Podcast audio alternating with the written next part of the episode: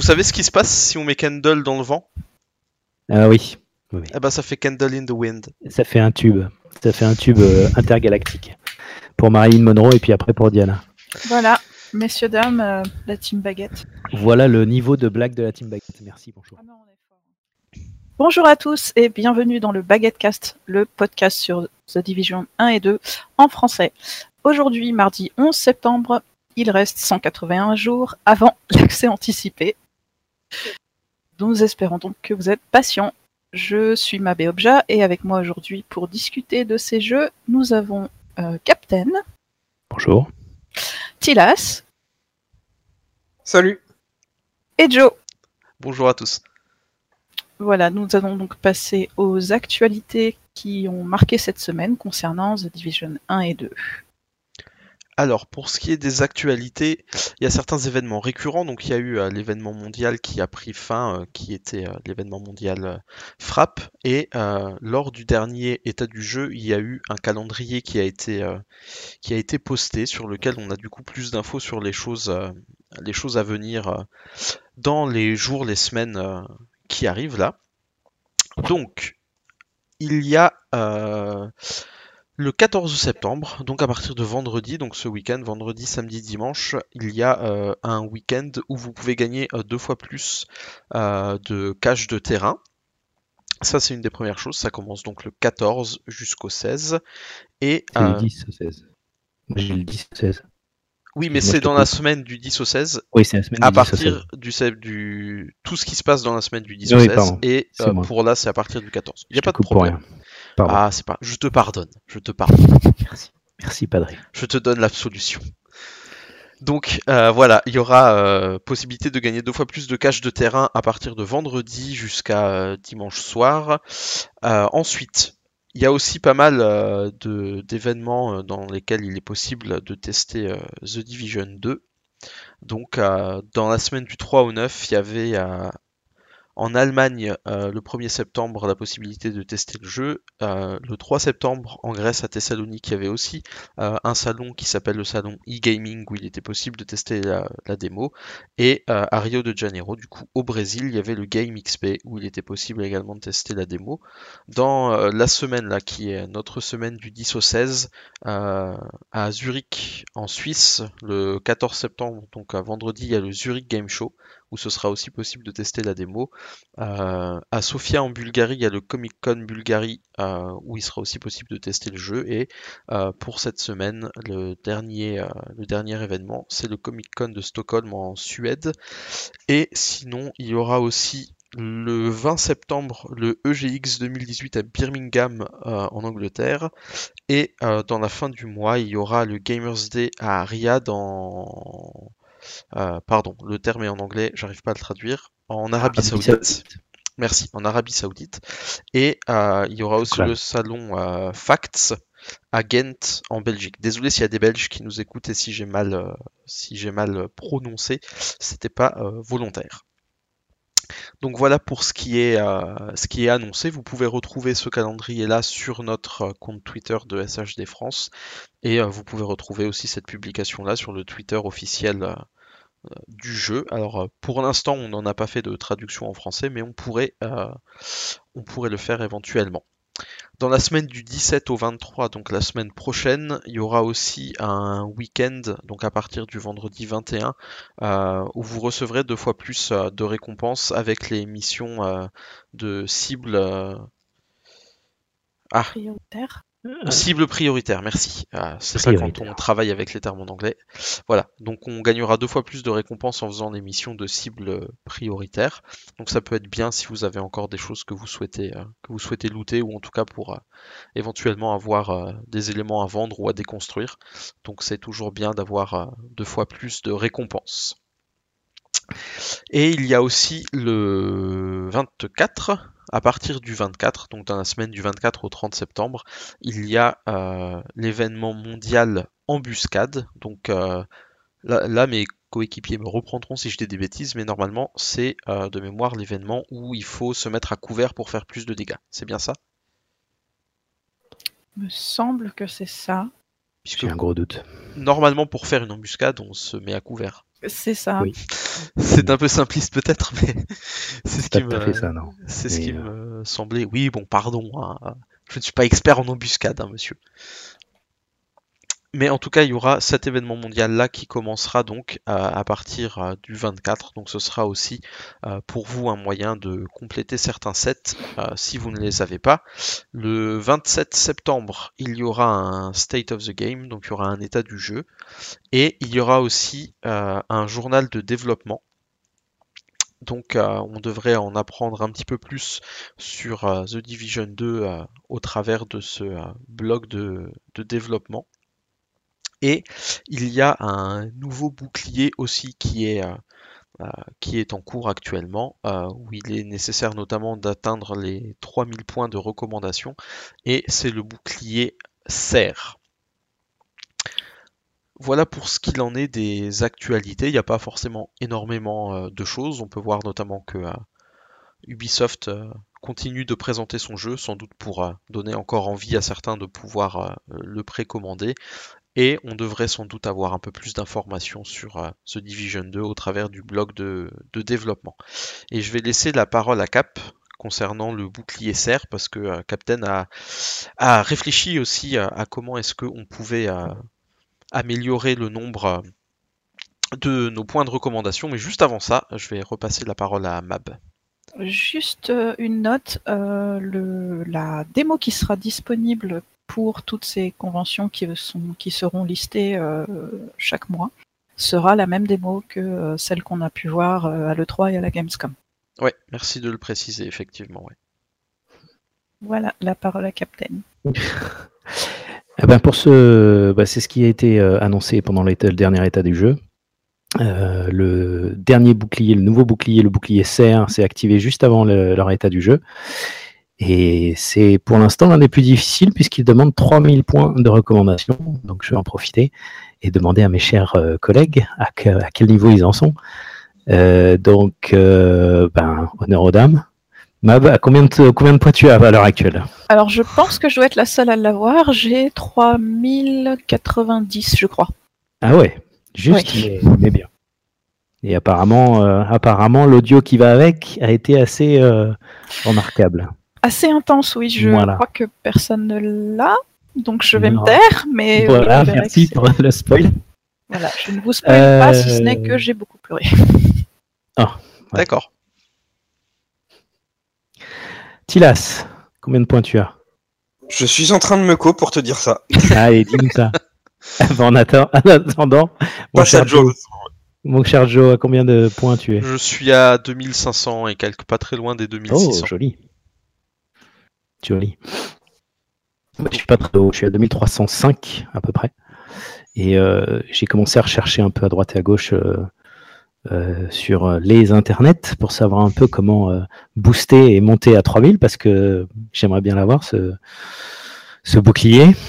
Et donc j'ai quelques idées. Tilas, t'en es où? Toujours en train de me co. Vas-y, donne l'idée, je te dirai. Dès que je suis co, je te dis ça.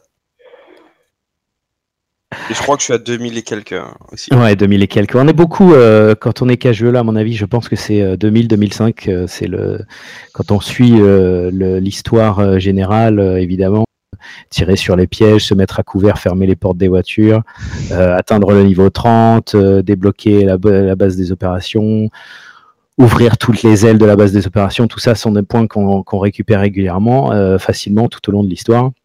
Et je pense qu'en effet, euh, une fois qu'on est à quelques, heures de jeu, on se retrouve à 2000, 2005 euh, sans problème. La barrière, des 3000 est un peu plus difficile à atteindre et demande un peu de grind. Euh, Il y en a un très facile qui est euh, les 250, 250 emotes ou humeurs en français qui donne 30 points. Tu l'as? Oui? Je t'écoute, mon Joe.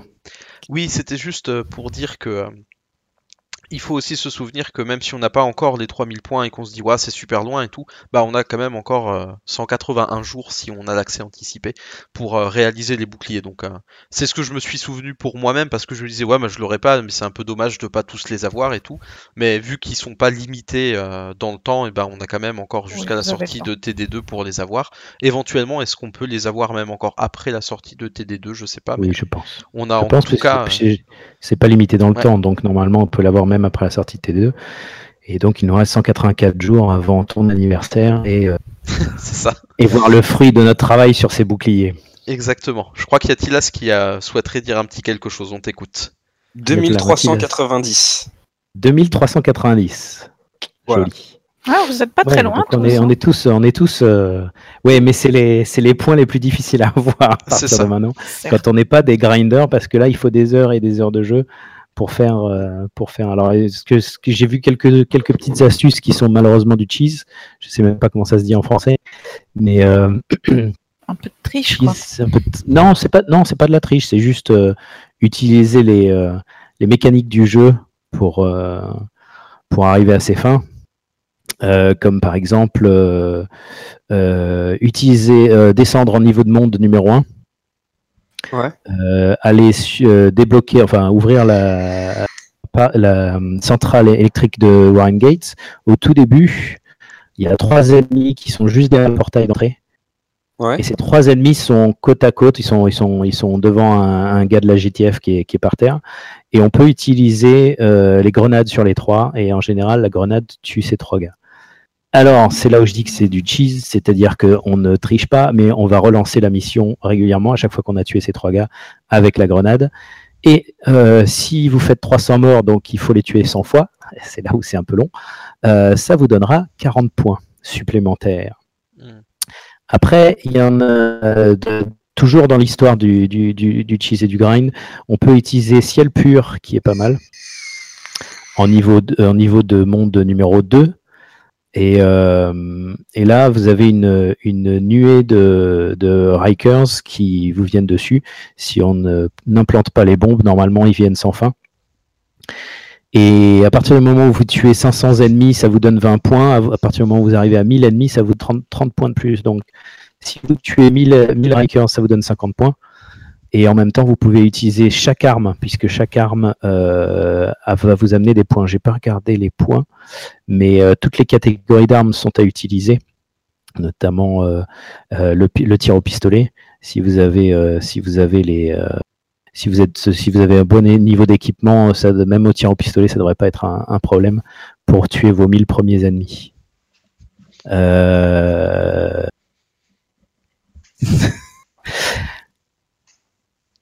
Voilà, donc là, il y a quand même pas mal de points à se faire. Euh, un dernier que j'avais retrouvé aussi qui était euh, pas mal, c'était le collectionneur de kits. Alors, le collectionneur de kits vous demande euh, de récupérer et d'équiper 6 pièces de chacun des kits. À savoir qu'il y a quand même 14 kits, ça vous donne 10 points par kit, ce qui fait 140 points.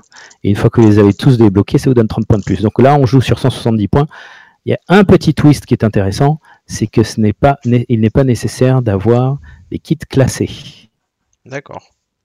Donc si vous mettez six pièces de n'importe quel de, de, de- de chaque kit, même si c'est pas des pièces classées, ce sera pris en compte par le jeu. Et donc euh, c'est une façon assez rapide de, de récupérer 170 points supplémentaires. Oui, c'est intéressant, effectivement. Voilà. Euh, parce que j'ai, je ne suis pas moi personnellement euh, au niveau euh, au niveau des kits. Je crois que j'en ai un ou deux qui sont complets, euh, loin d'être optimisés. Est- un seul qui est optimisé, le cogneur. Euh, j'ai et le reste, euh, ben, défense, il m'en manque un. Tous les autres, il m'en manque un ou deux. Et il suffit de, coller soit un kit, soit enfin une pièce, une pièce qui n'est pas forcément classée et ce sera quand même pris en compte par le jeu. Donc là, il y a quand même quelque chose à faire. Voilà, mais sinon, en effet, c'est beaucoup de grind. Euh, vous pouvez utiliser donc euh, ciel pur pour les Rikers. Vous pouvez utiliser euh, euh, comment il s'appelle euh, le Amherst, partenaire de Amherst pour euh, les cleaners. Euh, il y a pas mal de, de missions comme ça où vous descendez en niveau de monde 1 et vous faites ce qu'on appelle du speedrun, c'est-à-dire vous rentrez, vous, vous dégommez tout le monde et le but c'est de tuer les, les, ennemis et quand vous arrivez à 1000, à 1000 ennemis, ça vous donne pas mal de points. C'est pas la peine d'aller plus loin parce que là, euh, le niveau suivant c'est 5000, 5000 par, par type d'ennemi, ça commence à faire beaucoup. Oui, ça vaut mieux le faire de manière organique, effectivement. Donc, euh, c'est malheureusement, c'est beaucoup de. Ouais, voilà, c'est ça. C'est du grind et c'est à, à s'en dégoûter. Malheureusement, ça peut, ça peut arriver à s'en dégoûter. Donc euh, voilà, donc je vous rappelle pour ceux qui ne se souviennent pas, euh, pour descendre dans les niveaux de monde, il suffit d'aller sur la carte. Euh, pour ce qui est des consoles, appuyez sur triangle pour enfin le bouton du haut. Et là, vous pouvez choisir votre niveau de monde. En PC, comment ça se passe? C'est cliquable en fait. Tu peux cliquer et, sélectionner le mode que tu veux. Sur la map, pareil. Sur la map, pareil, ouais.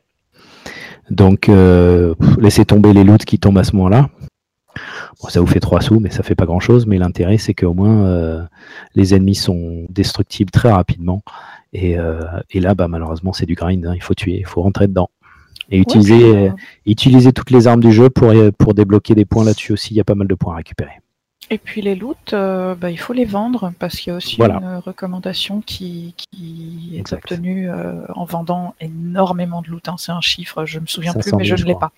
50 000 items, je crois, non? 50 000 items à vendre? Peut-être bien. c'est un truc énorme. C'est vraiment très, très, très élevé. Je suis en train de regarder là, j'en profite. Euh... Oui, c'était dessus.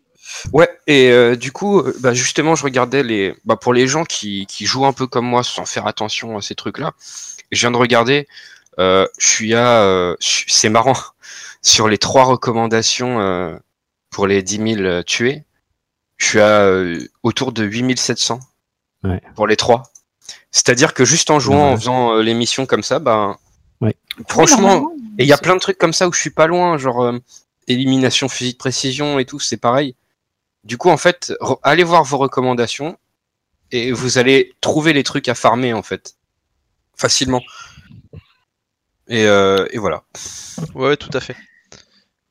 C'est vrai. Après, faut faire attention aussi puisque il y a des, enfin, il y a des paliers pour la recommandation avant de recevoir les points. Il y a toujours un premier palier, un deuxième, un troisième, un quatrième, un cinquième. Donc euh, faire aussi attention. Pour la récompense. Mais à chaque palier, tu gagnes euh, des petits points. oui, oui. Non, mais ce que je veux dire, c'est que. Euh, enfin, oui, parce que j'ai peut-être pas bien exprimé ma pensée. C'est juste que même si, si le petit cercle orange, là, qui te montre à quel niveau de progression t'en es, même s'il est presque à la fin, il est peut-être juste à la fin d'un palier. Donc, faut juste faire attention dans le développement en entier que si c'est bien euh, juste un palier intermédiaire qu'on passe ou si c'est l'ensemble de la recommandation qu'on termine. Hmm. Pour pas être étonné de ne pas avoir des points. Euh, pour arriver aux 3000 points, c'est pas, on n'est pas obligé de, mettre, de faire à fond chaque, euh, chaque palier, justement. Les, les deux, trois premiers paliers sont largement suffisants pour arriver à, à 3000 points, mais ça demande quand même un peu de grind, surtout pour des casuals comme nous. C'est, 3000, hmm, c'est assez élevé quand même pour, pour notre niveau. Après, il y a plein de joueurs qui sont bien au-delà qui sont à 5000. Voilà. Mais bon, je pense pas qu'ils soient si nombreux que ça à avoir plus de 3000. Je pense pas que ce soit si commun que ça. Faudrait que je regarde. Je crois qu'on a les stats sur Uplay. C'est possible. Mais euh, faut quand même un petit peu le vouloir, je pense, pour atteindre ce, chiffre-là. En jouant simplement, euh, enfin, moi j'ai majoritairement joué sans faire attention, mais une fois de temps en temps, quand je voyais que j'en avais un ou, où j'allais bientôt atteindre un palier, j'ai essayé de l'avoir. C'est pas, c'est vraiment pas fait euh, pour les gens qui veulent pas s'embêter et juste jouer euh, et les, obtenir naturellement. Quoi. Ce qui est dommage parce que le l'audio est chouette. Ouais. Moi, ce qui me manque le plus, c'est les souterrains. Il y a pas mal de points à prendre dans les souterrains. Je suis pas encore au niveau 40, donc je sais que là, il y a pas mal de points pour ceux qui euh, n'ont pas avancé sur les souterrains. Euh, c'est en effet un, bon endroit pour grinder, pour tuer des, ennemis également, pour euh, amasser le, compte et faire des points. Euh, voilà. Après, si on n'a pas souterrain, évidemment, c'est un peu plus délicat d'arriver aux 3000 points. Ouais, il y a aussi une recommandation qui est assez simple. C'est celle où il faut alors je sais plus si c'est ça dont tu parlais avant ou pas, mais euh, c'est celle où il faut euh, équiper un objet de matériel de chaque couleur, qui est très très facile à obtenir, hein, puisque... Euh, l'arc-en-ciel. Ouais, l'arc-en-ciel, voilà. Oui, J'étais en train de regarder, je l'ai pas. Bah c'est super, c'est hyper simple, hein. puisqu'il faut un exotique, il faut un classé, il faut euh, un bleu, un mauve, un vert, et il y a un autre truc qui m'échappe. Le, Euh, le gris, c'est ce qu'on les. C'est l'équipement que tu as quand tu commences le jeu. Tu le peux, le- gris. tu peux le faire sans le gris, parce que moi je l'ai fait, j'avais pas de gris. Ah ouais? Euh, et un jaune, bah oui un jaune, j'avais pas dit le jaune. Donc euh, justement ils ont changé, ils avaient, Ah bon ils l'avaient mis à jour pour qu'on n'ait pas besoin d'un truc gris, parce qu'ils disaient que beaucoup de joueurs qui étaient arrivés jusqu'à notre stade, ils avaient plus d'item gris du tout, et du coup ils avaient Ah. remplacé avec un, un item classé à la place. Donc ça c'est Ouais, une non, recommandation qui se fait très très simplement en quelques clics. J'ai j'ai dû recommencer le jeu, moi, pour avoir les items gris. Ah oui parce que tu, l'as- tu l'as validé à l'époque où c'était les anciennes. euh, C'est ça, c'est ça. Ouais. D'accord. Je l'ai eu il y a longtemps, le- l'arc-en-ciel. Euh, donc j'ai recommencé un nouveau joueur, un nouveau, un nouveau play, un nouveau caractère, et puis euh, c'est parti. Et maintenant, il est level 29 et je fais du Rogue euh, 29, euh, Rogue 29 pour ceux qui aiment le vrai PVP et qui connaissent pas. Mm. Euh, dans la Dizzy, dans la Dark Zone, il y a un paquet de la communauté qui se balade en niveau euh, 29, puisqu'évidemment il n'y a plus, il a pas de kit en niveau 29 et du coup ils estiment qu'il y a un meilleur équilibrage du PVP euh, dans la Dark Zone en, niveau 29. Donc euh, on peut voir beaucoup de gens euh, se balader en Dizzy en level 29. Et euh, pour ceux qui aiment le PVP, qui veulent un peu quelque chose de différent de, des méta, on parlait des méta la semaine dernière, euh, du cogneur et euh, euh, Predator qui revient en force et à mon avis Nomad qui va revenir en force avec... euh, J'ai vu pas mal aussi sur défense dans la Dizzy. Ceux qui euh, ne veulent pas entendre parler de tout ça, ils peuvent, euh, s'ils ont un, personnage qui est pas trop loin du niveau 29, faut leur recommencer, hein, euh, parce que ça c'est le meilleur conseil qu'on puisse donner, recommencer le jeu avec un nouveau personnage, puisque c'est quand même l'une des meilleures parties du jeu, ce- ce- cette, progression entre le niveau 1, Brooklyn, jusqu'au niveau 30. Arrêtez-vous au niveau 29 évidemment. Essayez de débloquer un maximum les, toutes les ailes euh, de la base des opérations pour avoir le, toutes, les, toutes les, per- les compétences euh, disponibles et la plupart des talents disponibles également. Et, euh, et vous pouvez attaquer la Dizzy, la Dark Zone euh, en niveau 29. Et ça vous donnera quelque chose de- d'un peu différent, un peu plus frais pour ceux qui en ont marre des kits. C'est vrai, ouais. C'est vrai que ça change un petit peu, ouais. Mm. À part Captain, personne n'a essayé ça? Non. Moi, je suis en train de monter un de mes joueurs, mais enfin un de mes personnages, pardon.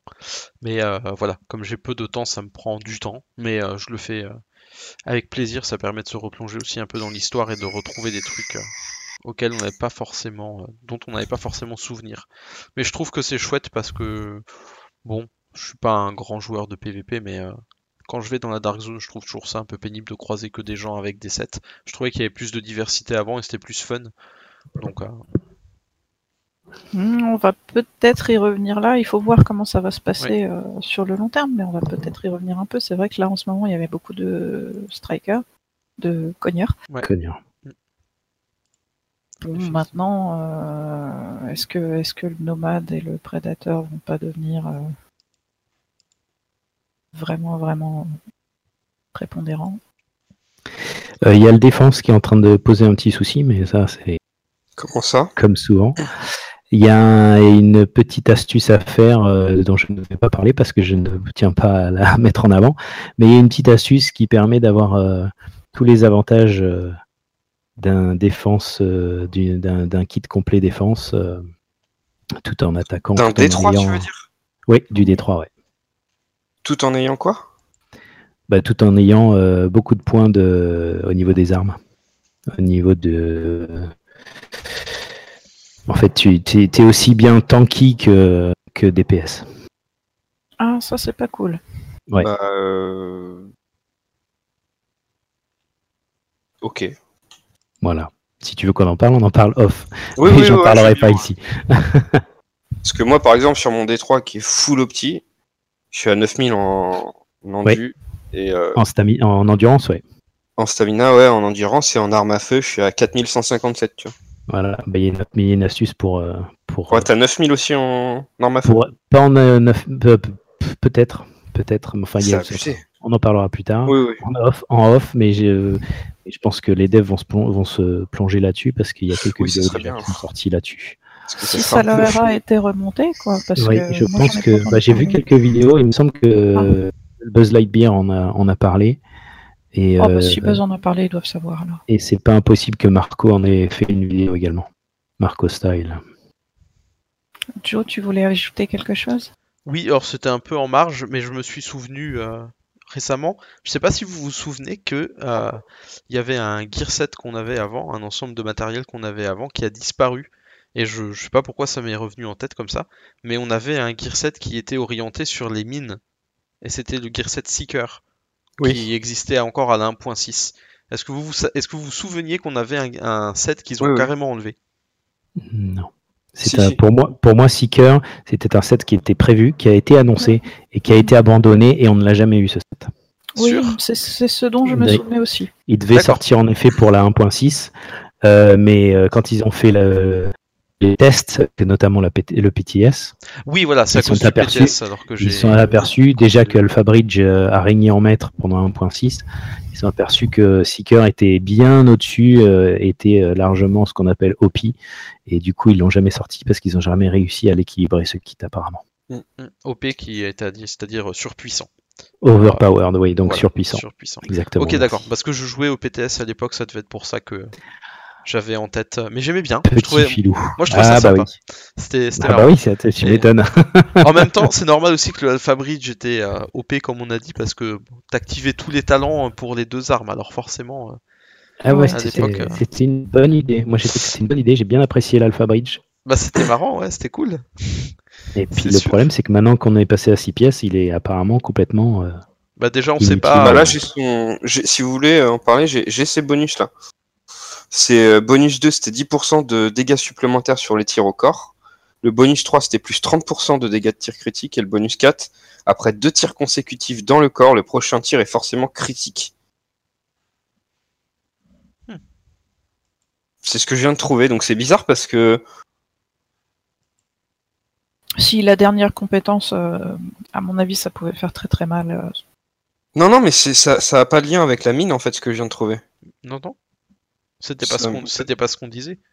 Hein Surtout si tu utilisais un pistolet mitrailleur, à mon avis, qui est déjà utilise euh, au niveau des crits, euh, Oui. il crit pas mal. Il crit toute la journée, matin, midi et soir. Ouais. Voilà.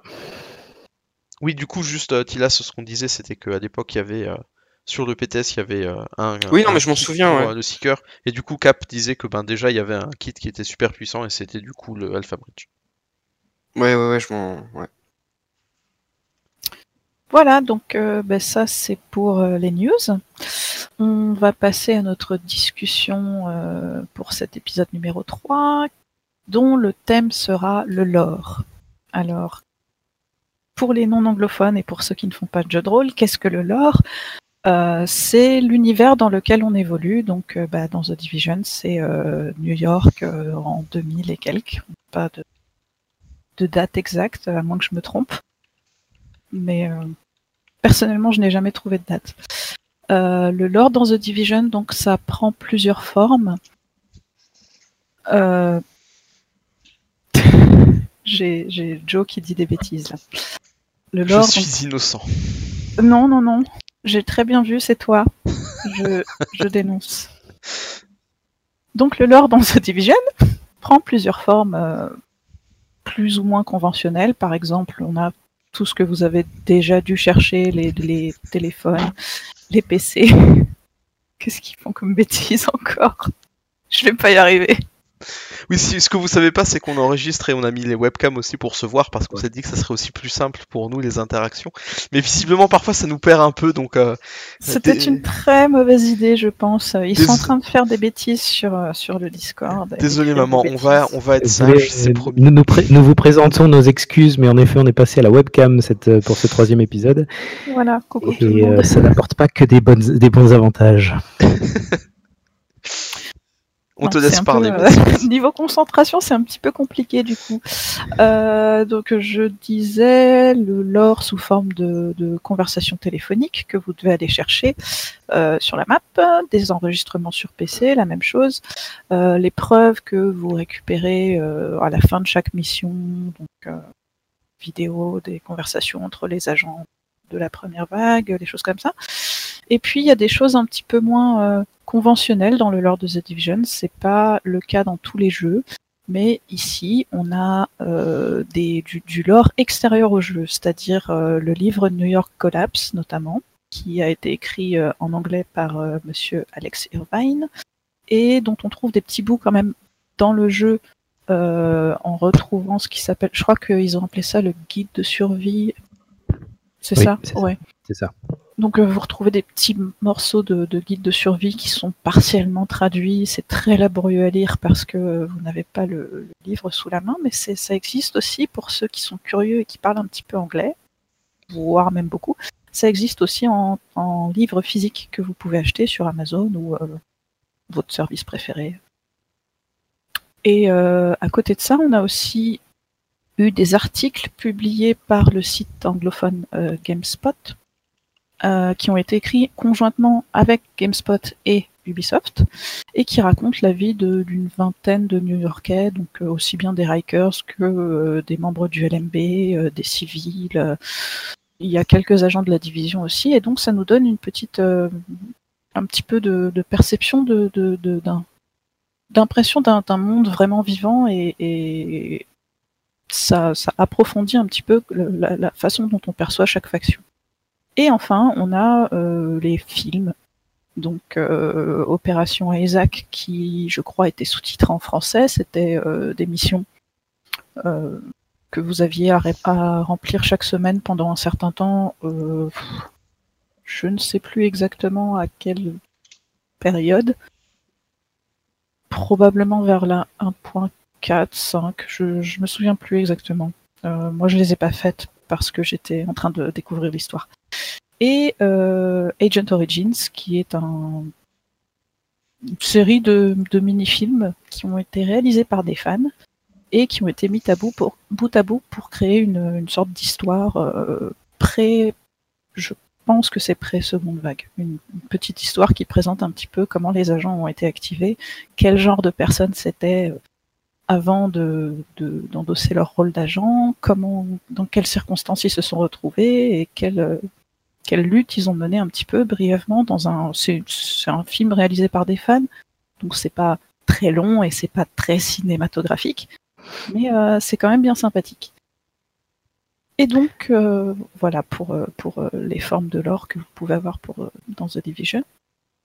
Et on pensait vous présenter nous chacun notre tour le, le morceau de l'or qu'on préférait en guise d'un petit peu d'introduction au lore parce qu'on peut pas parler de ça en un seul podcast, c'est pas possible, c'est trop riche. Captain, tu voulais rajouter quelque chose? Oui, je voulais juste rajouter qu'en effet, euh, ça reste quand même euh, Tom Clancy et il ne faut pas oublier le lore de Tom Clancy. On en parlera, on va croiser les doigts peut-être enfin cette fois-ci. Parce que vous avez, on vous a fait croire, on vous a fait penser qu'on avait parlé de Jack Ryan, la série qui vient d'arriver sur Amazon, euh, lors des euh, épisodes précédents, mais euh, on va essayer de vous en parler et on va peut-être vous préparer des petites choses sur le lore de Tom Clancy ultérieurement. voilà, mais donc le lore de Tom Clancy est important puisque c'est ça qui fait que le jeu est réaliste et que le jeu se situe dans un environnement actuel qu'on parle pas de film de science-fiction ni de film d'anticipation. On n'est pas dans un, hein, on est dans un, shooter, on est dans un truc réaliste et c'est pour ça qu'ils peuvent pas partir dans tous les sens avec les kits, avec les équipements, avec les armes. Ils vont d'ailleurs réajuster ça pour euh, division numéro 2 parce que se retrouver avec des, euh, des magazines de plus de 120 balles, ça commence à faire un peu beaucoup pour la, pour la réalité. Mais voilà, euh, le Lord Tom Clancy euh, impose d'être bien implanté dans la réalité, euh, tout en ayant un petit peu des équipements high-tech, puisqu'évidemment, toutes les armées sur Terre à l'heure actuelle travaillent sur des, des équipements un peu plus perfectionnés, essayent de pousser un peu plus chaque jour pour avoir le dessus sur l'ennemi. Et, et, donc, c'est pour ça que nos agents sont quand même bien équipés, surtout par rapport aux gens de la GTF et aux policiers lambda. Euh, c'est pour ça qu'on a Isaac, c'est pour ça qu'on a tous nos, petits équipements qui en affectionnent particulièrement. Euh, et ça n'est pas euh, Ça n'est pas un problème dans l'univers de Tom Clancy, puisque puisqu'on parle de, de- d'équipement high-tech. Quoi. Tout à fait. Et d'ailleurs, euh, Jacques Ryan, c'est la troisième partie du podcast, euh, si tout se passe bien. Si tout se passe bien, on croise les doigts. Doit croiser tout le monde. Euh, Qui est-ce qui se sent de commencer à nous présenter sa partie de l'or préférée? Pas tous à la fois. Pas tous à la fois.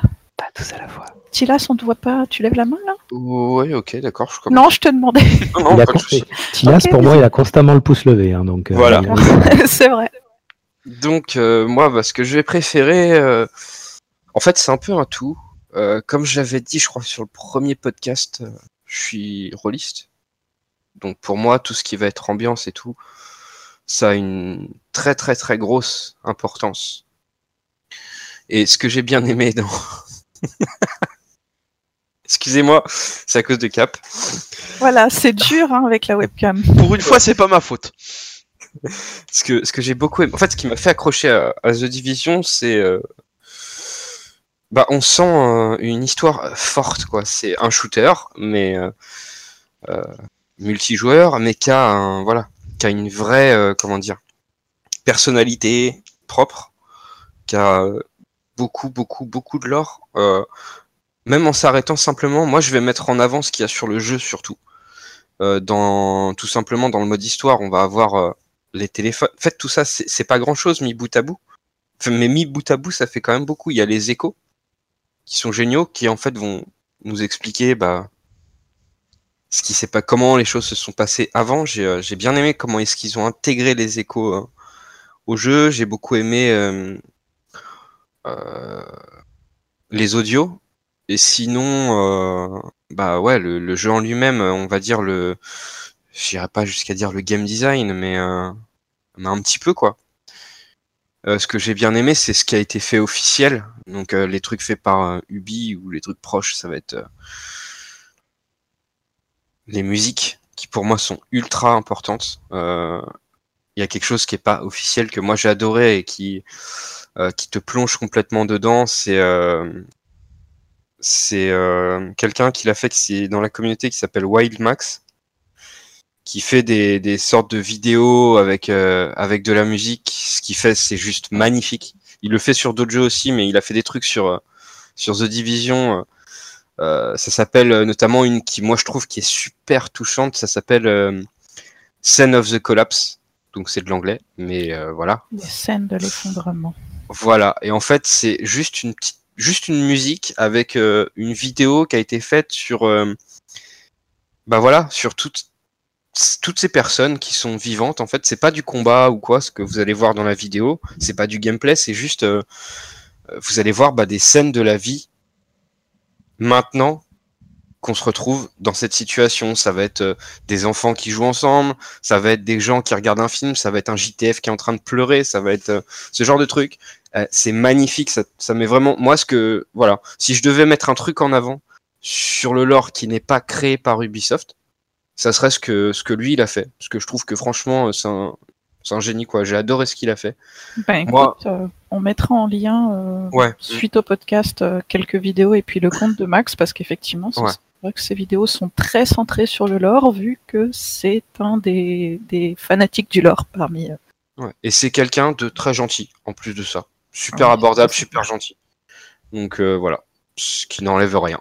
Euh, sinon, ouais, bah ouais, moi c'est plus euh, en jeu. Puis après, euh, c'est tout bête, mais j'ai fait du RP pas sur The, enfin sur The Division, mais pas sur le jeu, sur table entre guillemets.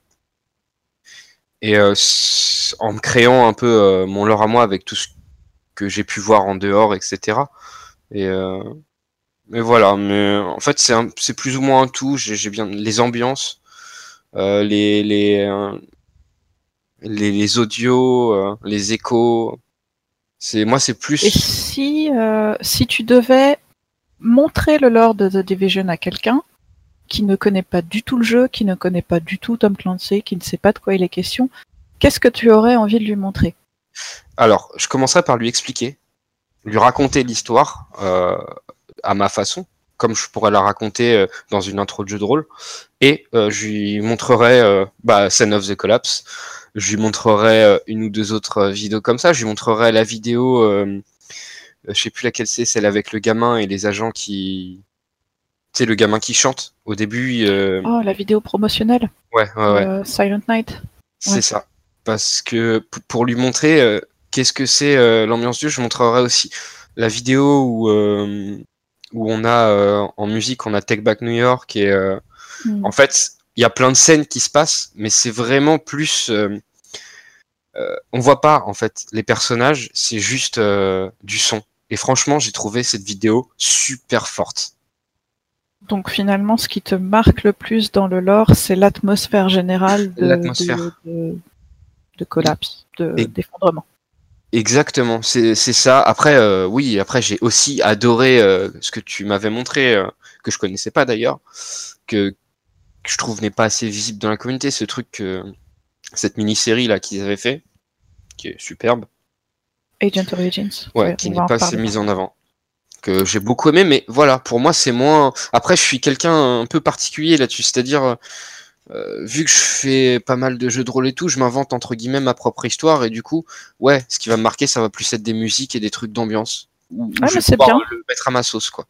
C'est bien, ça donne un, un point de vue euh, un petit peu plus global sur le lore que peut-être quelqu'un qui va qui va s'attacher à l'histoire d'un personnage spécifique ou euh, ou euh, Oh oui, un truc qui m'a marqué. Excuse-moi, je te coupe. Euh, Alors en plus, c'est une histoire rigolote que je peux raconter. Donc j'ai découvert The Division bien avant Mab. Genre, je sais pas, moi j'ai découvert au tout début et c'est moi qui lui ai fait découvrir par la suite. Euh, parce que puis j'ai fait pas mal de pauses là où elle elle en a pas fait après et euh, à chaque fois que- qu'elle me rejoignait en jeu, chaque fois qu'on jouait ensemble, elle m'engueulait parce que j'avais pas fini ma map. Enfin, j'étais niveau 30, j'avais fini mes trois trucs euh, du QG, mais j'avais des missions secondaires un peu partout parce que voilà, mais Bah, c'est ah, ton personnage secondaire avec lequel Oui, tu jouais avec moi c'est aussi. ça. c'est ça, c'est enfin qui est devenu mon personnage principal, mais du coup sa map n'est toujours pas à l'heure actuelle terminée. Il y avait une mission que j'avais même pas fait avec mon personnage principal. Et en fait, à chaque fois qu'on faisait le tour des boss, quand on n'avait pas trop le temps, on se faisait juste un petit tour des boss histoire de jouer ensemble, de la light zone. On tombait sur cet écho. Alors, je tiens à t'interrompre et à signaler à, à Joe et à Cap que l'écho dont, le- dont il parle et la mission qu'il n'a pas fait, c'est le Noble Squad quand même. Exactement. Et alors là, le, le Noble Squad, le, euh, Ah, le noble, euh, squad- euh, les- les squads nobles. Je sais pas du tout Il comment y en a un à suivre. En fait, c'est tout le monde a dû la faire. euh, C'est au niveau du boss euh, à l'est, euh, à côté d'un camion. Et en fait, c'est une mission euh, où il faut qu'on retrace en fait l'histoire de Le parcours d'agents, de plusieurs agents. de la première vague et qu'on les retrouve entre guillemets. Et plus on avance, plus on découvre tout ce qui leur est arrivé, etc. C'est franchement super émotionnel en plus. Elle est, elle est très prenante et, et ça, mais pendant un an, je l'ai laissé traîner. Et c'est devenu même un. En fait, je faisais exprès de pas la faire aussi parce que je savais qu'elle allait hurler à chaque fois qu'on se retrouvait là. Mais euh, ouais, ouais, quand je l'ai Voilà, faite, vous voyez euh, quel genre de personne est Tilas. voilà. Mais par contre, c'est vrai que quand je l'ai fait, je l'ai vraiment pas regretté. Puis il y a aussi souvent, euh, quand j'étais en jeu, sur mon deuxième écran, euh, j'ai un truc qui tourne. Et vu que je faisais plus de mode histoire ou quoi, euh, voilà, je, je jouais au jeu, quoi. Je j'étais plus dans l'ambiance. euh, donc je faisais autre chose. Et quand je passais devant cette mission, vu tout ce qu'elle m'en avait dit, je me disais, bon, j'ai un truc qui tourne à côté, j'ai le son du jeu qui est super bas, je vais pas la faire. Je vais la faire quand je suis à fond. Et du Tu coup, te euh, cherches des excuses. et celle-ci est géniale. Je vous la conseille si vous ne l'avez pas faite, si vous êtes euh, un feignant comme moi. Et euh, voilà, donc moi ça va être tout ce qui est vraiment. En fait, c'est un peu ce que je dis quand je fais du JDR aussi. C'est j'aime bien ce qui va toucher euh, mes joueurs entre guillemets, qui va procurer des émotions. Et bah en fait moi, moi c'est euh, ce qui me touche le plus dans le lore, ce que j'aime le plus, c'est ça. C'est ce qui va provoquer des émotions. Voilà. Très bien. Quelqu'un veut prendre la suite et nous parler du Noble Squad, par exemple Je croyais que c'était, je croyais qu'il, je croyais qu'il était pour toi le- les, les squads nobles. Euh, J'hésitais entre ça et Agent Origins, en fait, puisqu'a priori, Je peu de gens euh, connaissent Agent Origins. Je suis le- désolé, j'ai tout sorti. Il n'y a aucun mal, aucun mal, t'inquiète Après, pas. je il vais y pas a plein de rentrer choses dans à le dire. détail à part pour Wildmax. Oui, oui, il y a plein de choses à dire, t'inquiète pas. Wild Max Désolé, je connais pas du tout. Je vais te filer le lien. Non mais alors en fait, il faut savoir que Wild Max, euh, Captain et moi, on travaille sur un projet cosplay euh, ensemble, donc euh, il connaît très bien euh, Max. Je ne vois pas du tout de qui vous voulez parler. Euh, Regarde cette vidéo quand tu peux. C'est. Il l'a déjà vu au moins 20 fois, je pense. Max Ah, nous a tabassé la tête avec ça. Non, non, je te trollais pas toi particulièrement. Non, non, Désolé, Dylan. mais- euh, vidéo, ouais, non, non. On est, on est en, on est en collaboration depuis un moment avec, avec Max Oui, et euh, il a savais. commencé à faire ses vidéos. euh, il est parti complètement en live sur les vidéos. Ça fait un petit moment qu'il nous a lâché, mais on va, je pense qu'on va se remettre sur euh, Missing Agent dès que, dès que le froid va revenir euh, sur nos belles contrées et qu'on va pouvoir recommencer le cosplay. voilà, bon, sinon le Noble Quad, euh, Squad ou les, les Squads Nobles, je sais pas comment ils l'ont traduit en français, est extrêmement intéressante sur plus- plusieurs niveaux, puisque, comme tu dis, là, elle est très touchante, mais ça touche au lore du jeu, ça touche au lore en dehors du jeu, puisque euh, c'est une escouade qui va venir au secours d'une certaine April. Et donc, euh, pour ceux qui ne connaissent pas, April Keller apparaît dans un bouquin, et puis je vais... Mon petit segway, puisque moi, c'est la partie du lore dont je voulais vous parler, c'était le bouquin New York Collapse. Alors, juste une toute petite précision. Le Noble Squad, ce sont les Samaritains en français, je trouve. Oui, c'est ça, les Une Samaritains. excellente traduction. Alors, voilà. Les Samaritains. Très belle traduction en effet. Euh, raconte-nous voilà. euh, le lien. Donc, euh, voilà. Et- et- pour ceux qui ne connaissent pas encore, mais on a- il me semble qu'on en a déjà parlé dans le précédent, ce livre qu'on peut encore euh, se procurer par Amazon et sans doute sur la FNAC et d'autres fournisseurs de, de bouquins, c'est un livre à part entière euh, qui euh, touche complètement au lore du jeu. Ce livre est sorti en même temps que le, jeu vidéo à l'époque. Malheureusement, il aurait dû sortir avant, mais il est sorti euh, en même temps. Et c'est un livre qui se lit sur plusieurs niveaux. Ça s'appelle New York Collapse. Il est en, anglais uniquement, malheureusement. C'est un guide de survie en milieu urbain pendant une catastrophe. Comme euh, le disait Mab tout à l'heure, il est écrit par Alex Irvine, qui va également collaborer avec l'équipe de euh, Massive notamment et, les, développeurs de, Division numéro 2 pour sortir un autre livre qui sera différent, je pense. Mais ce livre-là euh, est vraiment particulier et a, été apprécié par les fans du lore du jeu, notamment, parce que euh, on retrace l'histoire de April Keller qui apparaît, qui apparaît dans plusieurs échos dans le jeu et qui également, en effet, a été euh, sauvé par les Samaritains ou les, les nobles, Noble Squad, et euh, et c'est une personne qui, vit cette catastrophe. Et donc, on en apprend tous les jours un peu plus, puisque c'est sous forme d'agenda. On en apprend un peu plus tous les jours sur euh, ce qui lui arrive, comment elle arrive à se sortir de certaines situations.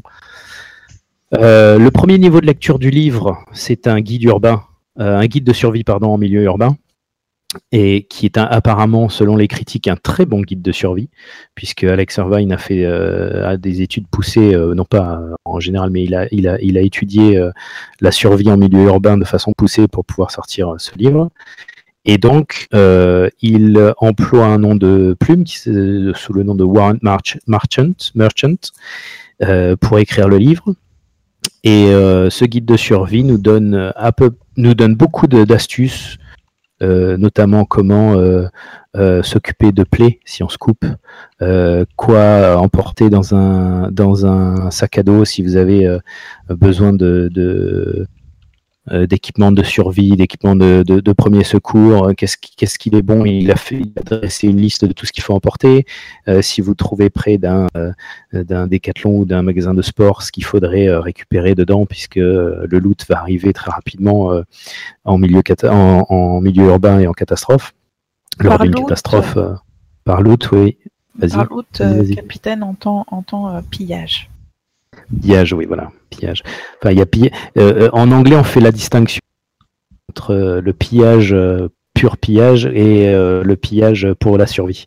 Et là, je parlais, oui, pillage pour rester en vie parce qu'en effet, on est en train de survivre, de survivre à une catastrophe. Il y a également quelque chose de très intéressant qui, qui nous explique tous les piliers euh, d'une ville euh, et comment fonctionne une ville, euh, les entrecroisements de des systèmes de traduction en live, ça va être un peu un peu délicat, mais tous tous les hôpitaux qui vont, les hôpitaux et les forces de l'ordre qui vont prendre un certain nombre de jours avant de, devenir complètement. Oui, merci, ma elle cherchait avec moi. et retrace en fait les infrastructures. Merci. Toutes les infrastructures d'une ville euh, qui sont ben, les forces de l'ordre, euh, les transports, le gouvernement lui-même, les moyens de communication, euh, très important, évidemment, en, survie, l'électricité et tout ça, qui sont extrêmement intéressants de voir ce qui va tomber en premier, ce qui va, ce qui va rester le plus longtemps possible. et ça, c'est retracé dans, dans, ce premier niveau de lecture du livre. Euh, il y a évidemment plein d'astuces aussi, c'est très intéressant euh, d'un point de vue juste survie. Le deuxième niveau de lecture, c'est en effet euh, April qui, par l'intermédiaire de, de, stylos qu'elle trouve pendant, pendant son aventure, nous écrit alors elle nous écrit à nous directement, elle ne sait pas qui va avoir le bouquin ultérieurement, mais elle nous écrit, elle nous raconte sa vie. Et pendant ce collapse, euh, ça commence par le meurtre de son mari. Elle euh, va au commissariat de police pour, euh, pour demander de l'aide et, et, savoir si savoir qui est en charge de, de, de l'investigation. Et malheureusement, elle s'aperçoit que personne ne s'en occupe parce qu'ils ont ils ont beaucoup plus de problèmes que ça et les hôpitaux sont envahis et on s'aperçoit très vite que les choses sont sont atteints un niveau de, catastrophe euh, très élevé. Et donc on suit euh, l'histoire d'April pendant toute cette catastrophe. Elle utilise plusieurs stylos, il y a plusieurs couleurs de stylos, puisqu'évidemment les stylos, au bout d'un moment, l'encre euh, ne fonctionne plus, et puis elle passe à une autre couleur de stylo, ce qui nous donne une chronologie lors du livre. Elle écrit dans les marges du bouquin, ce qui est assez sympa. Le bouquin a un effet vieillir lui-même. Euh, et il y a beaucoup, euh, il y a beaucoup de choses qui euh, nous prend aux tripes. je ne vais pas vous en parler plus que ça parce que je préférerais vous laisser découvrir, mais on s'aperçoit, elle, découvre elle-même les factions qu'on rencontre dans le jeu et à quel, point ils peuvent être complètement atteints par ce qui se passe et à quel point ils peuvent devenir complètement dingues et ne plus ne plus utiliser ne plus être rationnel dans leur façon de euh, se le mot français va m'échapper vas-y euh, dis-moi tout. Mon Joe ou non, non, vas-y, finis ta phrase. Sinon, dis-le en anglais et puis je, je, dirai ce que je voulais dire euh, juste après, mais finis ta phrase. Vas-y, vas-y, vas-y. Vas-y, vas-y, vas-y. je voulais simplement dire que une des choses que je trouve enfin, super intéressante avec le bouquin, alors on en touchait deux mots vite fait à la fin du dernier podcast, c'est le fait qu'il y a vraiment un lien entre le jeu et le livre, qu'il euh, y a vraiment une vraie interaction et qu'il y a des choses qui sont vraiment en lien l'une avec l'autre, et que finalement je trouve que pour que ce soit complet, c'est bien d'avoir les deux finalement, et surtout ça donne une dimension particulière à la mission des Samaritains justement et euh, à certains autres euh, objets entre guillemets du jeu. Et si vous aimez la survie Sachez qu'il y a un challenge qui s'appelle le challenge de April Keller que vous pouvez faire en survie où euh, vous faites en fait tout le, tout le mode de survie mais avec certaines restrictions au niveau des armes etc. Alors j'ai pas toutes les données en tête exactement, je l'ai jamais fait. Mab, peut-être que tu sais mieux que moi euh, sur ce point-là pour euh, nous dire les restrictions ou autres. Alors de mémoire, c'est juste le pistolet et un shotgun. Mhm. je oublié le nom. Fusil à pompe fusil à pompe et euh, je crois que ça, se fait en équipement tout en verre. Oui, c'est possible. Ça doit être quelque chose comme ça. C'est très difficile, c'est très très difficile. J'ai vu euh, Idolon Fox s'y reprendre à, plusieurs, euh, plusieurs essais pour réussir à terminer ce challenge. C'est vraiment vraiment difficile parce que le, le chasseur avec un shotgun, donc c'est-à-dire à proximité forcément, parce que ça n'a aucune aucune précision ces choses-là, c'est vraiment complexe. Mais c'est un très bel hommage à April parce que euh, je ne crois pas que ce soit explicité dans le bouquin, mais on a un, écho où on la voit parler, euh, à un autre personnage euh, avec son, son shotgun à la main. Avec Aaron Kinner. voilà. Ah, mais, mais non Mais Si, pourquoi si, si. tout dire On dit pas tout. On s'adresse à des gens qui ont, qui ont joué au jeu quand même. C'est vrai. Certes, C'est vrai. Pour la plupart, Euh, mais qui avaient peut-être oublié Voilà, finalement. mais c'est inté- c'est c'est- c'est- c'est sympa parce qu'au moins il, il voit que il voit qu'il y a un lien entre ça et, euh, et le bouquin et un lien avec euh, l'histoire d'April, un lien avec euh, Kinner et donc tout est lié et, et de voir à quel point ils ont développé tout ce lore à travers différentes plateformes, notamment le bouquin, notamment les échos. C'est c'est quand même euh, sympa de voir, voir tout ce qu'ils ont fait, comme ils ont travaillé dur pour ce genre de choses. J'espère vraiment qu'on va avoir ce genre de niveau de qualité pour euh, division numéro 2. On attend que ça, de toute Oui. façon. On n'en attend pas moins. Oh Euh, oui. Titi, tu voulais ajouter quelque chose? Euh, T'as l'air de vraiment beaucoup avoir euh, aimé le bouquin. Moi, j'ai pas la chance de, enfin, la chance de l'avoir lu et de l'avoir acheté. Euh, le personnage d'April Keller, du coup, même dans le jeu, sans, sans parler déjà du bouquin, est, est quand même super développé. Enfin, je trouve que c'est l'un des plus développés. Et en plus, avec ce bouquin, je pense, enfin, je pense que c'est le personnage le plus développé du lore. Est-ce que c'est ton personnage préféré? Est-ce que c'est mon personnage préféré? Oui. Ouais. De très loin. Ouais. De très très loin. Euh, parce que euh, ce livre dont je parlais euh, prend au trip quand tu vois ce qu'elle Ouais. vit, à travers quoi elle va pour, euh, pour rester en vie, pour se cacher, pour euh, manger, trouver de quoi manger, deux trois bricoles.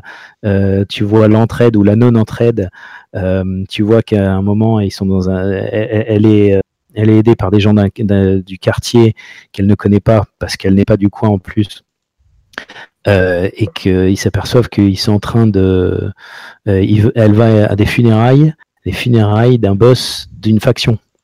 Et là, tu dis, mais c'est quoi ce bordel? Mais oui, mais le problème, c'est que cette faction protégeait les gens de ce quartier-là, tu vois. Donc, c'est. Ouais. C'est euh, c'est facile de, de mettre tout blanc et noir. Là, on a vraiment du gris quand on voit à travers quoi elle passe. Et ça, c'est bien parce que Euh, dans le jeu, on l'a pas, ça. Et non, dans le jeu, parce que c'est un jeu, justement. Donc il faut que ce soit noir et blanc, parce que sinon on pourrait pas tuer sur euh, quelqu'un qui a du gris. On pourrait Mhm. pas tuer sur euh, des gens qui sont euh, qui, qui ont une raison d'être euh, méchants.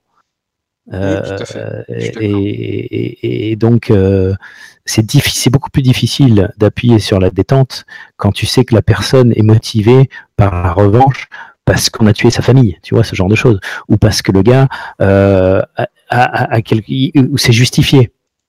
Même si tuer quelqu'un n'est jamais justifié, mais dans un monde comme euh, cette catastrophe qui sont en train de tous vivre, il y a des choses qui sont malheureusement justifiées puisque euh, les lois euh, qu'on qu'on utilise, les lois qu'on suit à l'heure actuelle, euh, ben, elles ont toutes explosé, elles n'existent plus. C'est la loi de la jungle, c'est la loi du plus fort. Je suis d'accord avec toi, mais est-ce que justement, ça aurait pas donné une force en plus si par exemple la mission où on tue le chef des euh, euh, des nettoyeurs, euh, Joe Farrow. Joe Ferro, il y a un mini dialogue avec Joe Ferro où il explique un petit peu, euh, où on en découvre un peu plus sur son histoire plutôt. Est-ce que ça aurait pas donné encore plus de force? On fait notre mission, on le tue parce qu'on est des agents et qu'on est là parce que nous, on n'est pas là pour entre guillemets se poser des questions. Il faut, il faut parer au plus urgent. Mais est-ce que ça aurait pas donné une force encore plus grande si à la fin, je sais pas, on fait un prisonnier un mec, n'importe quel nettoyeur, et juste on a un dialogue entre lui et euh, je sais pas n'importe qui euh, euh, de, la division ou, de ce que vous voulez qui discute et qui lui explique ouais mais voilà pourquoi est-ce qu'il a fait tout ça donc peut-être que vous ça vous ça, ça va pas pour vous mais voilà pourquoi est-ce que nous on fait tout ça vous vous avez des capacités que nous on n'a pas nous on a fait tout ça parce qu'on pensait que c'était le mieux à faire C'est déjà le cas à l'heure actuelle, parce que si, si tu écoutes, si, si tu as suivi le lore de Joe Ferro, la femme de Joe Ferro est l'une des premières victimes Oui. ouais ouais du, du Green Poison. ouais mais C'est l'une des premières victimes de ce. de ce- et, et, et, et lui euh, prend la direction des cleaners parce que c'est ses potes euh, euh, qui sont en charge des poubelles et de ce genre de choses. Donc ils ont déjà un équipement qui est, un- qui est important. Ouais. Et euh, ils sont convaincus, poison vert, merci. Ils sont convaincus. C'est trop dur à traduire. Ils sont convaincus qu'en brûlant les corps, Ouais. Euh, ils vont se, débarrasser du poison, alors que c'est exactement l'inverse qui se produit. Mais Ouais. ça, le problème, c'est qu'il n'y a personne qui a pu leur dire à, à ce niveau-là. Donc, l'idée de départ de cette faction n'est pas mauvaise. Hmm. Mais ils emploient des mauvaises, des mauvaises techniques, ils emploient des mauvaises façons de faire, et il y a bien sûr des dérives Oui. où, euh, où euh, ils, se mettent à, à- à tuer et à brûler des gens sous prétexte qu'ils sont su- juste en train de tousser. Il y a un écho, c'est un écho ou juste Euh, un, truc un audio? Je crois que c'est un audiologue qui fait un peu froid dans le dos, où euh, le mec, ils sont potes depuis toujours, ils sont Ah tous les deux dans la faction des cleaners. Il y en a un qui tousse et l'autre retourne son arme contre lui, alors que c'est son ami d'enfance depuis toujours. L'autre lui dit Mais tu sais que je suis asthmatique. J'ai pas été touché par le poison vert. Tu sais que je suis asthmatique. Alors, je vous le fais sans, sans, sans les larmes et sans les tripes, mais euh, le- le- l'audiologue est, est- il prend vraiment aux tripes justement. Et l'autre, il décharge son arme sur lui, alors que c'est son meilleur pote depuis toujours et qu'il il savait très bien qu'il était asthmatique, le gars. Donc, tu vois, il y a des dérives. C'est jamais noir et blanc C'est ça, mais pour le pour le jeu pour le pour pour le- pour le jeu tu peux pas bon être copain avec tout le monde tu peux pas faire prisonnier tout le monde parce qu'on n'a clairement pas les moyens de, mettre en prison qui que ce soit ou en tout cas très peu de monde Euh, donc ça me paraît un peu difficile euh, de, faire ce que tu proposes Bah, je sais pas, parce qu'il y a d'autres jeux qui le font très bien. Euh, je prends l'exemple de, par exemple, Mass Effect. La trilogie Mass Effect qui va très bien le faire. Et je pense que c'est un choix qu'ils ont fait. Mais moi, j'adorerais encore plus le jeu, par exemple le 2, si ils nous mettaient un peu plus de. Pas devant des choix, c'est-à-dire on te laisse pas le choix, la mission elle se passe comme ça, mais regarde les conséquences que ça a derrière tout ça. Tu vois? Un peu plus de. Bah, d'émotionnel en fait, ouais, tout simplement. Je pense, euh, je pense que, que c'est ça. Il y a eu ce retour-là euh, Et, et moi, je trouve que, discussions de l'E3. mais, mais je trouve que c'est, euh, en fait, il nous le laisse. euh, Enfin, je veux dire, il nous laisse le loisir de, de l'imaginer, tout ça, de l'extrapoler, on va dire. Mais ils nous mettent pas le nez dedans. C'est ça le truc que, que je voulais dire. oui euh, mais le, le jeu dont tu fais référence n'est pas le même type de jeu Ah non, que. Division Ça, c'est sûr. Euh, un jeu à franchement euh, scénaristique, c'est pas le cas. Est-ce qu'ils vont le faire dans Division 2 Peut-être. Euh, je sais qu'il y en a beaucoup qui le demandent, euh, notamment euh, avec l'équipe l'équipe de Citrep l'avait l'avait suggéré pendant plusieurs de ces podcasts. Moi perso, je trouverais que c'était une très bonne idée, avec des choix définitifs dans certains cas pourquoi pas recommencer un nouveau personnage si tu veux utiliser d'autres d'autres choix, si tu veux essayer d'autres choix. Et ce serait peut-être un peu plus pertinent par rapport à Division, au scénario de Division 1. Le problème, c'est que le scénario de Division 2 ne sera pas le même. Est-ce qu'il va fournir cette possibilité d'avoir des choix ou pas? Au-delà de ça, euh, il y a autre chose, c'est que The Division est surtout prévu pour euh, se jouer en coop. Et euh, Ouais. la coop en général, euh, ça ce sont des études qui ont été menées notamment par Valve au moment de, de faire euh, Portal 2. Euh, la coop, ça déconcentre énormément les joueurs de l'histoire. Donc il faut que les, vous aurez peut-être remarqué, les échos sont très brefs, les dialogues euh, au téléphone ne dépassent jamais une minute C'est 20, vrai. une minute 30. Tout est fait pour être relativement court et relativement tac-tac et sans, sans trop structurer euh, dans un terme, euh, en termes de chronologie.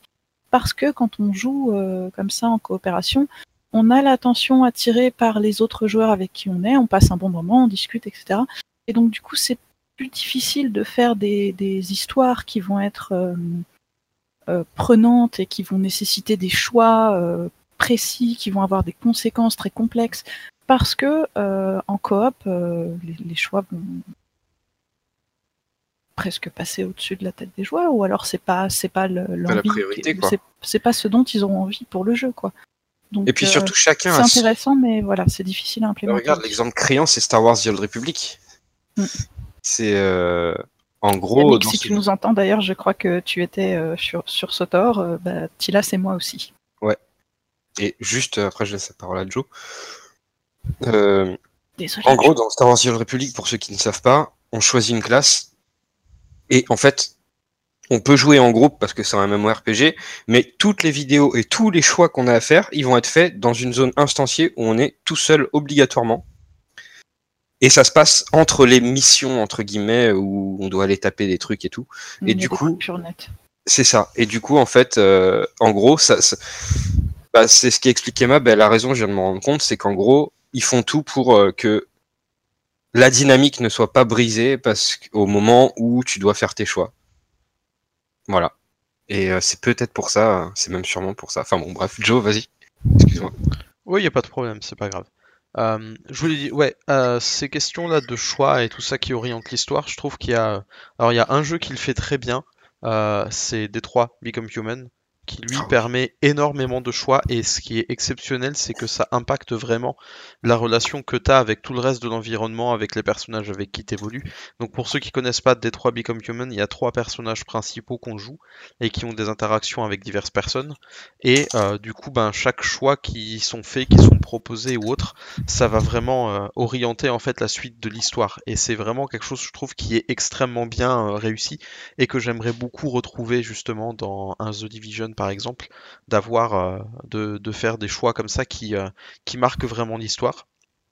Et sinon, un autre jeu, je trouve, qui euh, amène des choses intéressantes. Alors là, il y a une grande part, il y a une grande part de spéculation quand même, parce que c'est un jeu qui est encore en développement, mais c'est Cyberpunk 2077, qui a, dans ce qui a été présenté, en tout cas, il y avait une vidéo de gameplay d'à peu près une heure qui a été présentée il y a pas très longtemps, et il y a plusieurs choses qui ont retenu mon attention. La première, c'est que quand tu crées ton personnage, tu peux choisir un événement marquant de sa vie qui va du coup avoir une incidence dans, euh, dans le jeu, tu vas pouvoir euh, voilà, choisir des choses en rapport avec son passé qui vont avoir une incidence avec ce que le joueur joue. Et la deuxième chose que je voulais dire, c'était oui aussi que les choix en jeu vont vraiment aussi euh, changer la manière dont le jeu se déroule. On peut voir dans la, dans la vidéo de démo que à un moment, bah, il va y avoir une altercation avec une espèce de faction dans la ville et que un peu plus tard dans le jeu, il y a une séance, euh, il y a une séquence pardon, euh, où le personnage principal qu'on incarne euh, est en voiture et le personnage principal se fait attaquer par des gars de cette faction avec qui il a eu des problèmes auparavant. Et ça, je trouve que c'est super bien parce qu'il y a un fil de l'histoire qui reste tout au long. Et moi, personnellement, je trouve c'est ce qui manque un peu une fois que tu as fini. Bah, forcément, tu as fini le mode histoire, donc bon, bah, l'histoire disparaît un peu. Mais euh, j'aurai des choses à dire sur ça aussi quand je présenterai ce que j'ai bien aimé dans le lore. Mais euh, le, je trouve que c'est dommage qu'il n'y ait pas assez de résonance en fait. Après, tu te balades dans un monde ouvert, tu tues les mecs que tu croises. euh, au pire, tu vas euh, sur West Side Pier et là tout le monde est ami et du coup ça a encore moins de sens au point de vue de l'histoire. Mais bon, ça je veux pas non plus euh, remuer des trucs qu'on a déjà discuté entre nous, mais je trouve ça un peu dommage qu'il y ait une zone où tout le monde s'entend bien alors que partout ailleurs ils se détestent. Mais je trouve qu'il y, y a un peu ce manque de continuité et moi j'aimerais bien que mon agent il ait un vrai ah arrière-plan. Merci. Euh, je sais pas pourquoi je dis merci, c'est moi qui l'ai trouvé, mais c'est pas grave. un vrai Tu penses, euh, euh, un vrai tu arrière-plan. penses au, au background du personnage, c'est ça? Ouais. Bah, par exemple, euh, puisque je vais, je finis juste sur ça rapidement. Après, je laisserai Cap parler, sinon le pauvre, j'ai peur qu'il reste la main en l'air et qu'il ait un, un autre arrêt de travail parce qu'il pourra plus bouger ses mains. Mais euh, une chose que j'aimerais énormément dans The Division 2, j'ignore totalement si ce sera faisable ou si ce sera fait ou quoi que ce soit. Mais ce que j'aimerais énormément, c'est pouvoir dire, ben voilà, euh, voilà notre agent qui il était avant, voilà pourquoi il a été choisi éventuellement. Euh, dans un rêve un peu fou, bien entendu, ce serait de pouvoir dire, ben par rapport à ce qu'il était avant, voilà qu'est-ce que ça lui présente comme avantage dans la situation de maintenant. Voilà qu'est-ce que ça peut aussi lui présenter comme choix moraux, comme euh, décision à prendre et tout. Voilà comment est-ce que ce qu'il était avant, ça, peut influer ses choix. Et euh, comme on disait, ben, puisque avec, euh, avec Mab et Captain, on échange pas mal sur le passé de nos agents d'un point de vue un peu plus roleplay et tout ça. Ben, moi, mon agent, par exemple, dont vous découvrirez l'histoire un peu plus tard, lui, il aura des vrais, lui, il aura des, vrais, des vraies implications euh, morales euh, dans sa vie en tant qu'agent par rapport à ce qu'il faisait avant euh, dans son activité, on va dire professionnelle. Donc ça, c'est des choses que j'aimerais retrouver et où j'aimerais surtout que mon personnage soit vivant. Parce que là, je trouve que le personnage est pas très, pas très vivant. Il n'y a déjà pas d'interaction sonore, donc c'est déjà un peu compliqué. Mais là, j'ai déjà beaucoup parlé et puis c'était pas mon tour spécialement, donc je vais laisser Cap. euh, juste une petite Oui. précision, ça à nouveau, le personnage qui ne parle pas, c'est un trait relativement commun dans les jeux où on veut que tu t'appropries le personnage et que tu te fasses ton histoire en fait dans ta tête. Il y a Mm. toujours deux types d'approches. C'est cette approche-là où ton personnage, tu ne sais pas son passé dans le jeu Mm, mm, et tu ne sais pas qui il est parce qu'il ne, il ne prend pas la parole, donc tu n'as aucune idée de son caractère et tout ça. C'est à toi de le construire. Et tu as l'approche comme tu aimes bien, à la euh, CD Projekt euh, qui va, CD Voilà. Projekt Red qui va, qui va nous définir un personnage en nous demandant un petit peu de nous de, de donner des éléments de son, de son de son histoire personnelle, comme c'est le cas dans, déjà dans The Witcher 3 et comme ce sera le cas euh, dans Cyberpunk. Et euh, ces deux approches qui, qui, qui ont leurs avantages et leurs désavantages, bon, bah là, Mhm. l'inconvénient, c'est qu'effectivement, on ne sait pas trop euh, ce que pense notre agent de la situation, euh, toujours à faire la tronche, comme ça, là. C'est vrai. Donc du coup, c'est un peu délicat, mais en même temps, c'est ce qui nous permet, c'est ce qui nous donne envie, entre guillemets, de, de combler les trous et de se dire, bah moi, mon agent, il est comme ci, comme ça, il a tel caractère. Oui, oui, euh, c'est vrai. Ce genre de choses. Mais ce que j'aurais aimé du coup, Ces deux pour, euh, approches vraiment. euh, pour rebondir sur ce que disait Tilas, moi j'aurais bien aimé une- un panel de choix à, à la Mass Effect qui me permettent aussi de ce que moi j'imagine de mon personnage, de pouvoir le faire parler. En fait, ce qui, ce qui m'agace, enfin ce que j'aime pas, c'est qu'il y, a des- il y a des phases qui sont des phases de dialogue, mais où c'est pas un dialogue parce que notre personnage ne dit rien. Et en fait, je trouve que ça, je trouve que ça va pas avec l'idée du dialogue en fait. Ouais, je comprends. C'est ça qui me gêne. Là, plus. le souci, euh, c'est une nouvelle fois tous les jeux que tu cites, donc euh, Mass Effect, euh, les jeux de CD Projekt Red. euh, tout à l'heure, tu en as cité un autre, j'ai oublié. Excuse-moi, pardon. Mais tous ces Je jeux. Mass sont- Effect de Détroit, de. Détroit, merci. Les trois. Donc tous ces jeux-là sont des jeux euh, à faire soit en solo. Oui, oui, oui, tout à fait. Euh, Ça, je suis à tout à fait nouveau, d'accord. c'est après on a vu le- l'exemple de, de, de Sotor qui a bien réussi ça, qui a bien réussi à créer euh, une, une façon pour les joueurs de prendre des décisions et de répondre à des PNJ euh, en live.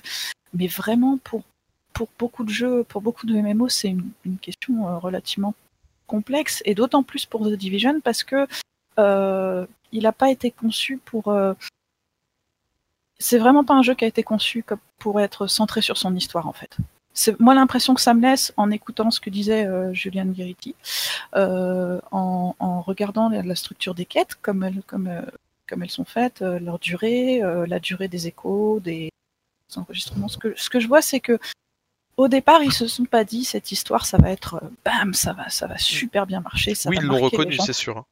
Et, et en plus, ils l'ont reconnu. C'était pas, ils misaient pas forcément là-dessus. C'était euh, un RPG euh, en ligne, euh, donc coopératif, où on pouvait faire des choses avec ses amis, autour d'une histoire vaguement présente. Ok, elle est cool, elle est marrante, elle est originale, mais c'était pas le point central. Alors, est-ce qu'ils vont revoir ça sur le 2 Au moins un minimum, puisqu'apparemment on peut interagir avec les civils. Avec les civils. Mhm. Mais je doute qu'ils en viennent à, à nous donner des choix de réponse, etc. Parce que ça, c'est une structure narrative Oui, oui, non, extrêmement non, c'est- complexe. Mais ce Et, que, euh, ce que j'aimerais voir, euh, ce que j'aimerais voir, c'est pas forcément ce que je, ce que je sais qu'il y aura. Mais euh, si j'avais le choix, c'est ce que je ferais. Mais je suis tout à fait, euh, enfin, je me rends bien compte que c'est aussi en termes de développement et tout, c'est, euh, c'est vraiment énorme et que forcément, si ça se faisait, euh, enfin, c'est, c'est vraiment un développement euh, gigantesque. Mais je suis, enfin voilà, moi je reste frustré que notre perso ait même pas euh, simplement une phrase de réponse à la fin du dialogue, quoi. Juste un petit truc qui fasse que le joueur est quand même un petit peu vivant. Parce que bon, les mecs te parlent et toi t'es là genre. Ça a aucun Freeman. sens. C'est ça, ça a aucun sens en fait. C'est ça qui me, qui me frustre. Mais je crois qu'on s'est beaucoup éloigné de, de l'histoire du bouquin et tout ça. avec Non, Cap. mais je, je clôturerai sur le, le bouquin dans quelques secondes. Mais euh, clairement, c'est un parti pris qui a été fait au Mhm. début en développement du jeu. Tout à fait, ouais. C'est quelque chose qu'on retrouve également dans Destiny. C'est quelque chose qu'on retrouve dans ce genre de jeu. Euh, Il ne faut pas oublier qu'en effet, c'est un MMO, RPG. C'est un jeu à monde ouvert.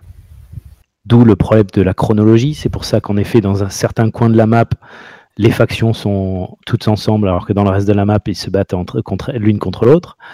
Euh, parce que la chronologie dans un MMO, dans un monde ouvert, c'est très difficile.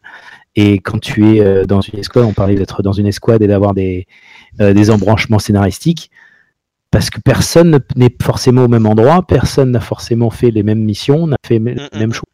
Du coup, c'est impossible dans un monde ouvert et dans un monde où tu es dans une, en, escouade, euh, d'avoir la possibilité d'un embranchement scénaristique supplémentaire, parce que tout le monde aura déjà fait des choses différentes. On ne pourra jamais arriver à un niveau comme Détroit, comme Heavy Rain, comme euh, Beyond Two Souls, tous les jeux de David Cage. Euh, qui, qui sont absolument incroyables et il faut mm, mm, mm. tous les tester.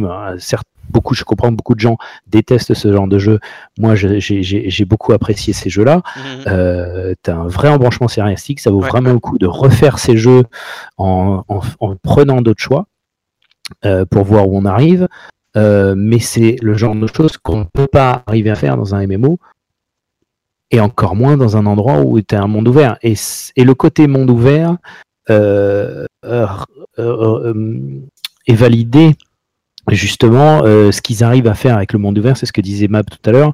Euh, la seule chose, enfin la seule chose, c'est pas la seule chose, ils arrivent à faire plein de choses, mais euh, pourquoi les audiologues ne durent qu'une minute trente? Pourquoi tout est très rapide? Parce qu'encore une fois, c'est un monde ouvert, parce que chronologiquement parlant, tu peux très bien avoir un tomber sur un audiologue qui, qui est en rapport avec la fin d'une histoire et, et, revoir les, certains audiologues et à ce moment-là, il faudrait réécouter. Moi, c'est ce que j'ai fait. Mm. Une fois que j'ai récupéré toutes les intels du, du jeu, euh, j'ai réécouté tout dans le bon ordre pour être sûr d'avoir les histoires de chacun dans le même ordre. Parce que euh, de temps en temps, tu arrives, euh, le prendre du log que tu chopes, eh ben, c'est la fin de l'histoire. Ou c'est le milieu de l'histoire. Et pourquoi? Parce que c'est un monde ouvert. Ouais, tout à fait. Et dernière chose par rapport au personnage qui veut pas parler, qui, qui n'est pas impliqué dans l'histoire, l'histoire ne tourne pas autour du personnage. L'histoire tourne autour des gens, de la ville, du collapse, de la catastrophe. De la ville, exactement. Exactement. Et ce ne sont pas des héros. Les gens de la division, ce sont des gens communs. Ce ne sont pas des super-héros.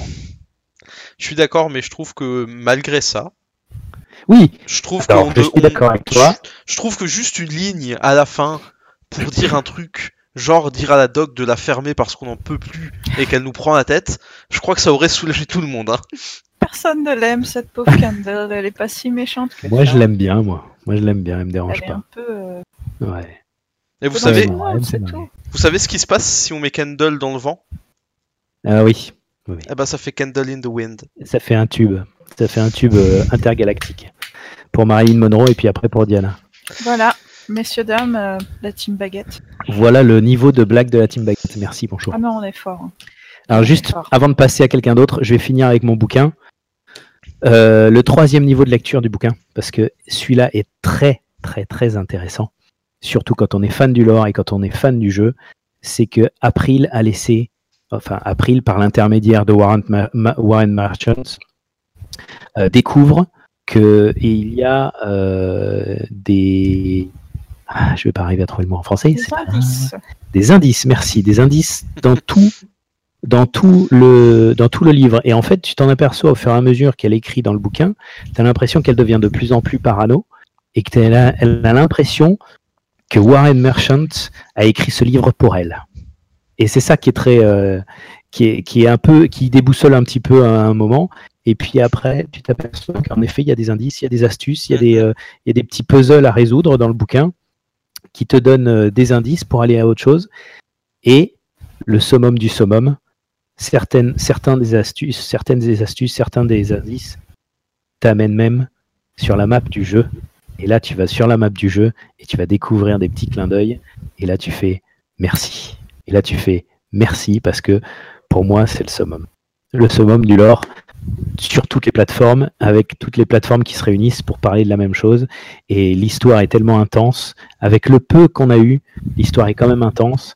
Et pour revenir sur le fait que ton personnage n'a pas d'histoire euh, avant, c'est là où tu t'impliques et c'est ce qu'on a fait nous. Regarde ce qu'on a fait nous. Mm, mm, mm. On crée l'histoire de notre personnage. Et indirectement, je pense que les devs, euh, l'espérer, mais, je pense que ça leur fait plaisir de voir qu'en effet, on s'est tellement impliqué dans cette histoire qu'on crée notre propre personnage, on crée notre propre lore de notre personnage autour du lore du jeu.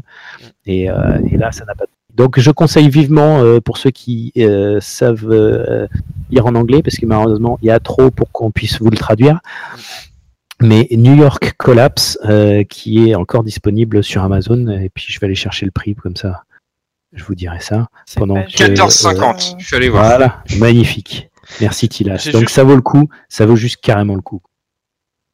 Vas-y. euh, J'avais juste une question pour toi, Cap. Du coup, dans tous ces, euh, puisque dans le bouquin il y a pas mal de petits objets physiques en plus, que- quel Mhm. est l'objet physique que toi tu préfères? L'objet physique que moi je préfère, parce que tu vas t'imaginer que c'est. Attends que je te le retrouve. Parce que j'en avais, il y a 30 secondes, j'en avais un dans la main.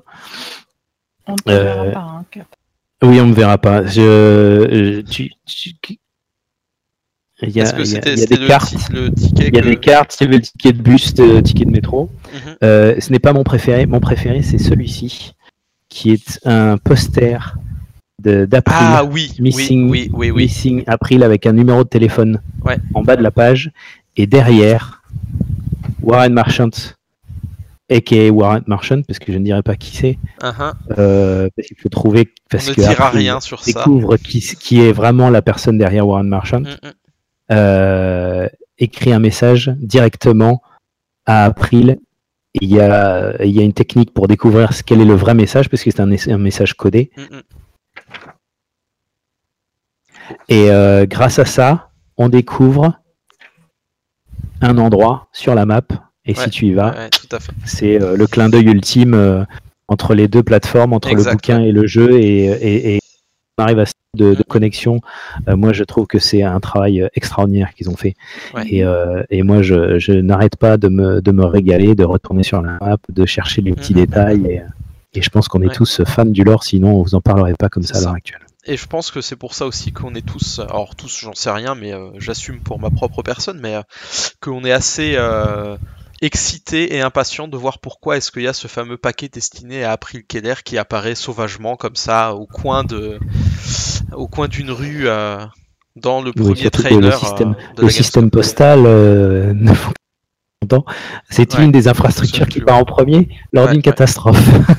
Donc il y a quelque chose. En plus, on ne sait pas qui est la Je personne confirme. parce que on- c'est un personnage qui n'apparaît pas spécialement dans le jeu, donc. euh, Qui sera peut-être dans Division 2, sans doute. On a beaucoup beaucoup de choses et euh, moi, euh, juste parce que j'aime bien parler et donner mon avis, eh ben, j'ai juste envie de dire qu'une des choses que j'aime le plus avec ce livre, et ben c'est pas dans le livre en réalité et c'est même pas dans le jeu, c'est que moi quand je lis ce bouquin, euh, la représentation que je me fais d'April Keller c'est Mab.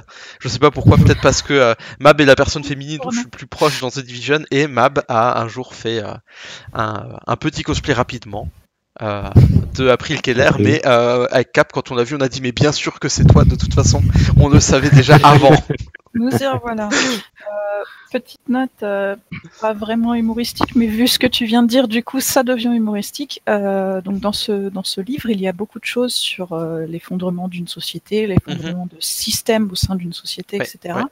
Euh, pour ceux qui ne le savent pas, moi, j'ai été au Japon pendant sept ans. J'étais euh, en 2011 à Tokyo lors de la catastrophe qui a eu euh, des répercussions très très graves sur euh, le, le nord-est du Japon. Mhm.